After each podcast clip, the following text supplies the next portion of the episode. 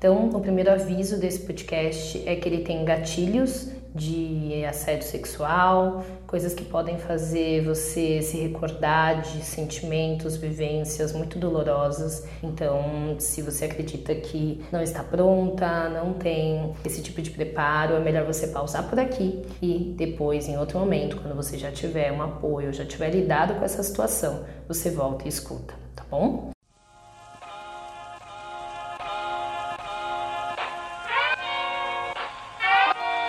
Está começando mais um episódio do podcast Ressignificadas. Eu sou a Aline Lima e hoje eu quero falar de um assunto bastante sério.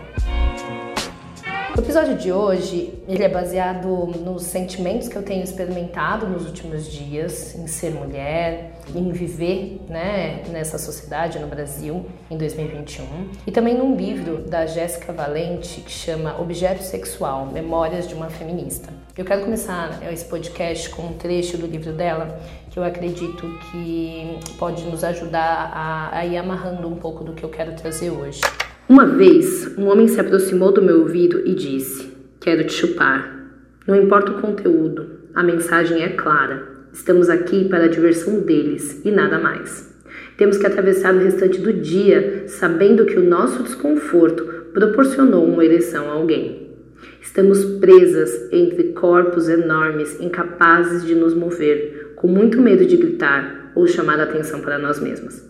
Estamos presas no trem, na multidão, na rua, na sala de aula. Se não temos para onde ir a fim de escapar dessa reação ao nosso corpo, onde é o lugar em que não nos sentiremos assim?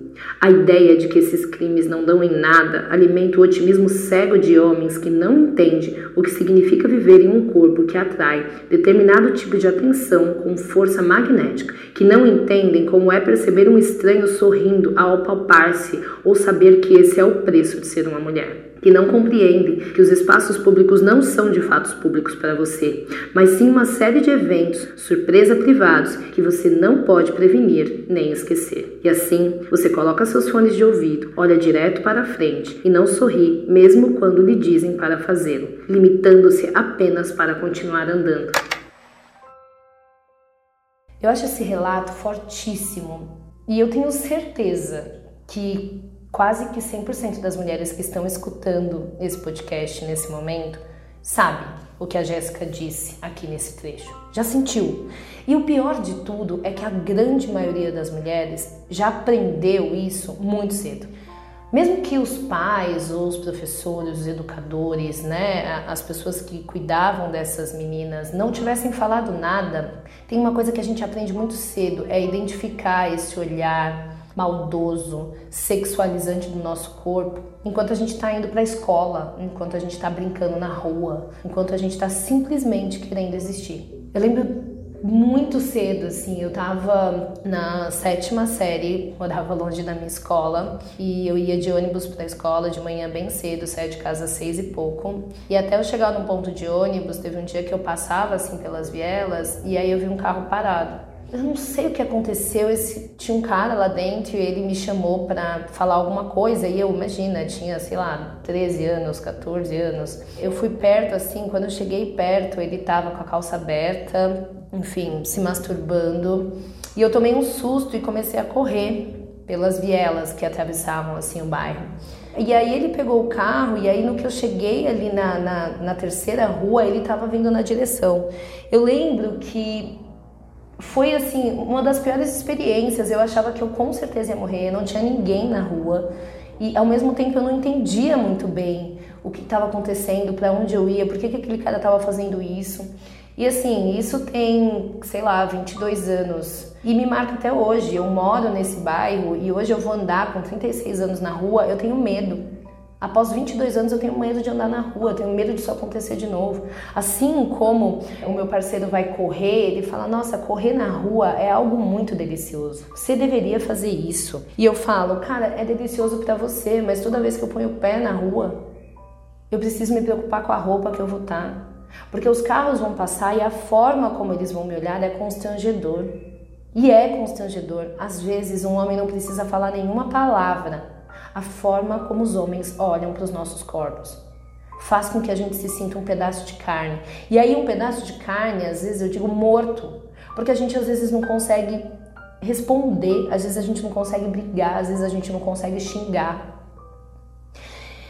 E esse é um dos episódios, né? Nessa época, nessa idade, eu já havia passado por situações de assédio, né, de abuso sexual na infância, que eu também não tinha conseguido entender. Tava, né, ali apagado na minha memória.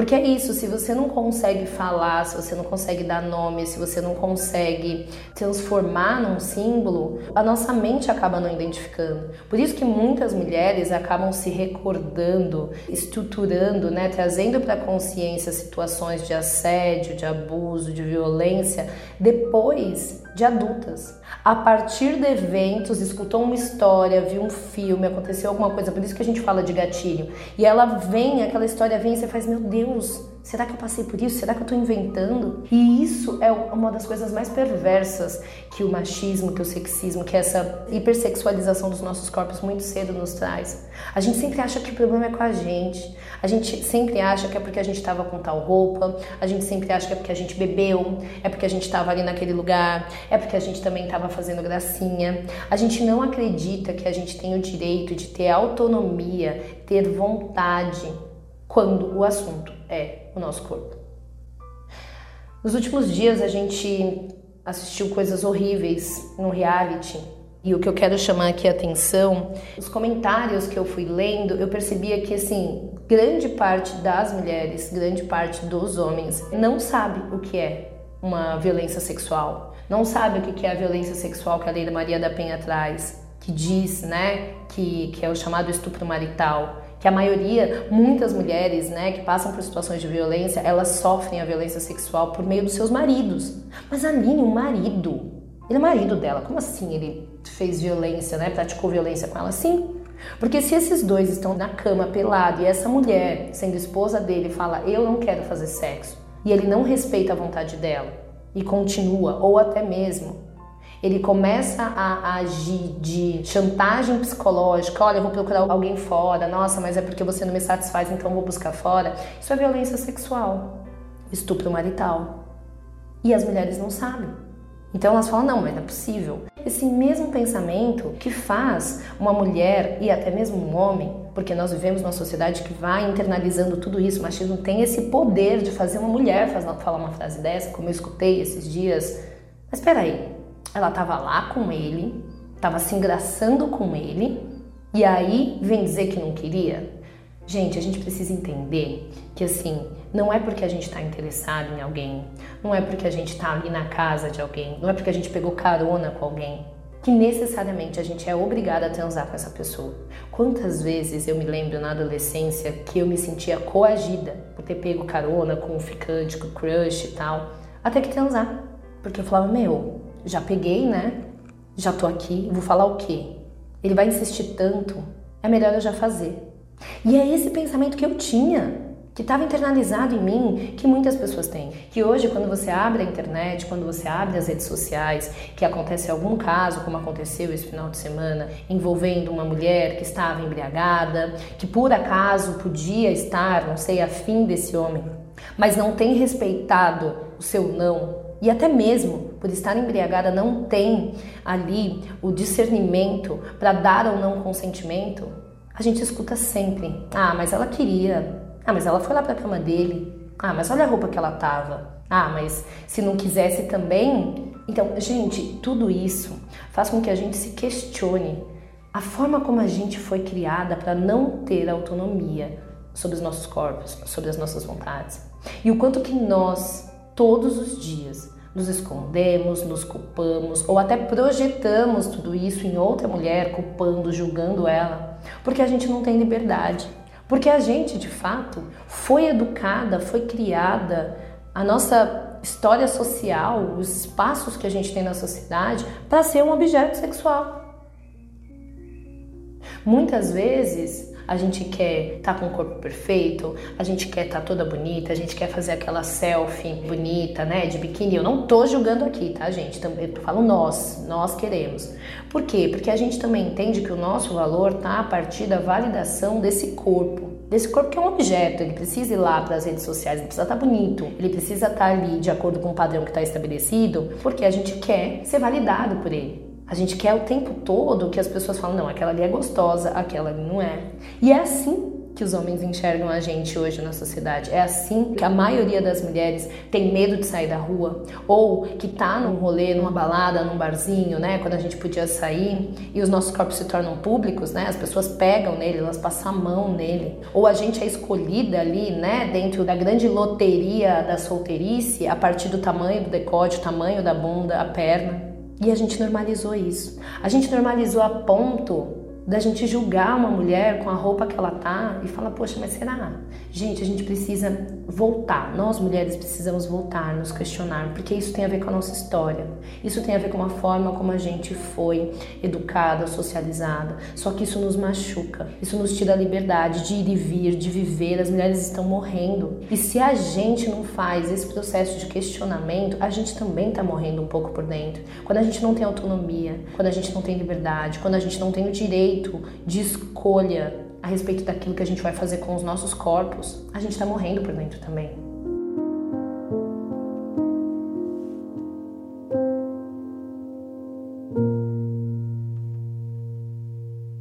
E o meu convite hoje é esse, assim. Todos esses fatos têm sido gatilhos muito fortes para mim. A gente precisa conversar sobre isso, a gente precisa colocar para fora, a gente precisa procurar outras mulheres, procurar psicólogos, procurar pessoas especializadas para falar sobre os traumas, porque pode parecer que não, mas esse trecho que a Jéssica traz no livro Objeto Sexual, ele é um trecho que traumatizou ela e com certeza traumatizou grande parte das mulheres que tiveram que entender que estavam presas entre corpos enormes, incapazes de se mover e com muito medo de gritar e de chamar atenção.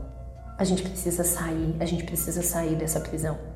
A gente precisa entender que ninguém tem o direito de tocar nos nossos corpos, de exigir nada da gente. Ninguém tem esse direito. Em nenhum aspecto. Nem no aspecto sexual, nem no aspecto psicológico. Existem muitas mulheres neste momento, talvez mulheres que estejam escutando este podcast, que por medo de não ser amada, de não ser rejeitada, de não ser mulher suficiente, está suportando violência psicológica, chantagem emocional, violência sexual ou qualquer outro tipo de violência por medo de perder, porque acha que não é boa o suficiente.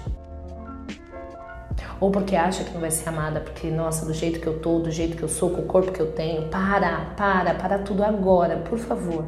Olha para você, entenda, você tem direito a ter autonomia, a ter liberdade, mas você só vai ter isso no momento em que você falar para você mesmo que é possível. E começar a romper com todos esses traumas que todas nós carregamos, geração pós geração de mulheres. Se a gente não fizer isso agora, nós vamos morrer.